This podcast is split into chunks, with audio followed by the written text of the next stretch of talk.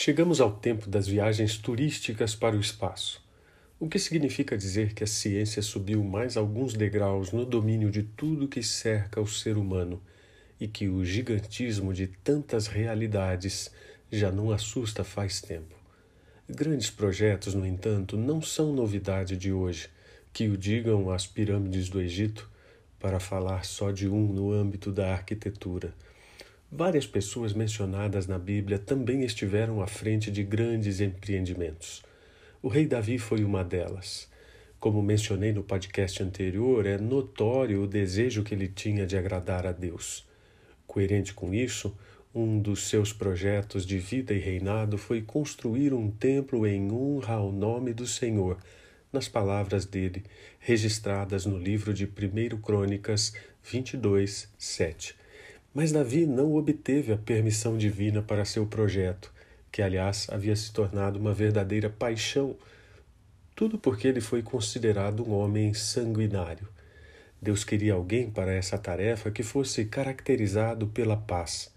E Salomão, filho de Davi, tinha essa referência até no nome, pela proximidade linguística com a palavra hebraica shalom. Mesmo não obtendo a autorização de Deus, Davi tomou providências para que todo o material e mão de obra fossem reunidos antecipadamente, considerando a inexperiência de seu filho a quem caberia o grande empreendimento. E não foi pouco. É quase inacreditável que Davi tenha juntado 3.750 toneladas de ouro, 37.500 toneladas de prata e mais tanto bronze e ferro que não podiam ser pesados, além de 70 mil trabalhadores. Não seria inapropriado denominá-lo Templo de Davi ao invés de Templo de Salomão. Que filho não teria orgulho de receber de seu pai uma grande incumbência como essa? Acredito que, no momento em que ocorreu a transmissão de responsabilidade, houve muita reverência e emoção principalmente porque o que estava em perspectiva era uma visão de futuro que tinha a chancela do próprio Deus. Mas eu o vejo também como uma conversa de pai e filho cheia de entusiasmo. Em 1 Crônicas 22, de 11 a 13, podemos ler o que Davi disse a Salomão.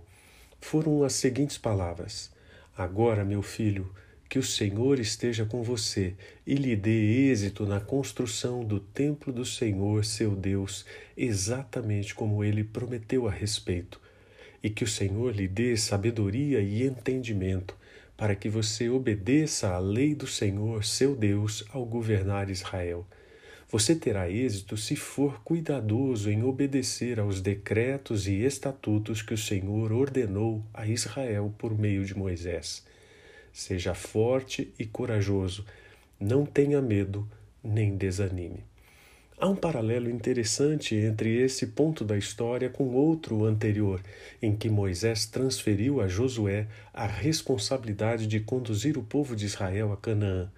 Tanto Davi como Moisés, dois grandes líderes, não puderam ver e desfrutar dos grandes projetos dos quais se incumbiram, mas ambos deram aos seus sucessores um conselho de fundamental importância: obedecer cuidadosamente à lei de Deus.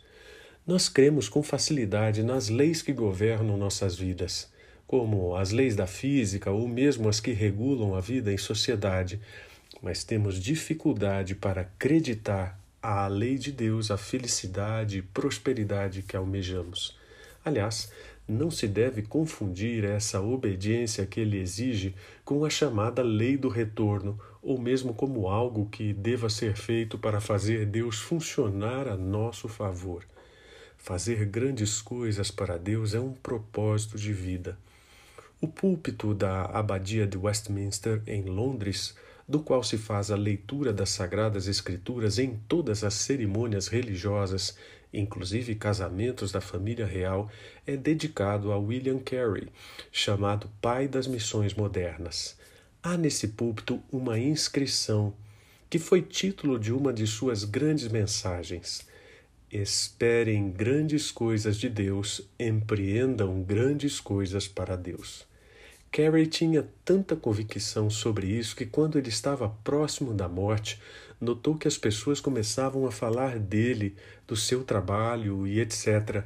Ele chamou então um amigo e disse: Vocês estão falando do Dr. Carey, mas quando eu partir, não digam nada sobre ele, falem sobre o Deus do Dr. Carey. Assim, se queremos o mesmo encorajamento que Davi deu a seu filho Salomão, e a determinação de William Carey em empreender grandes coisas para Deus, ainda que nossos contextos e propósitos sejam outros, precisamos dar atenção a algumas lições nesse episódio bíblico. A primeira delas é bem simples: a grandeza é de Deus. Viver sempre em busca de grandes projetos pode ser algo perigoso e inútil.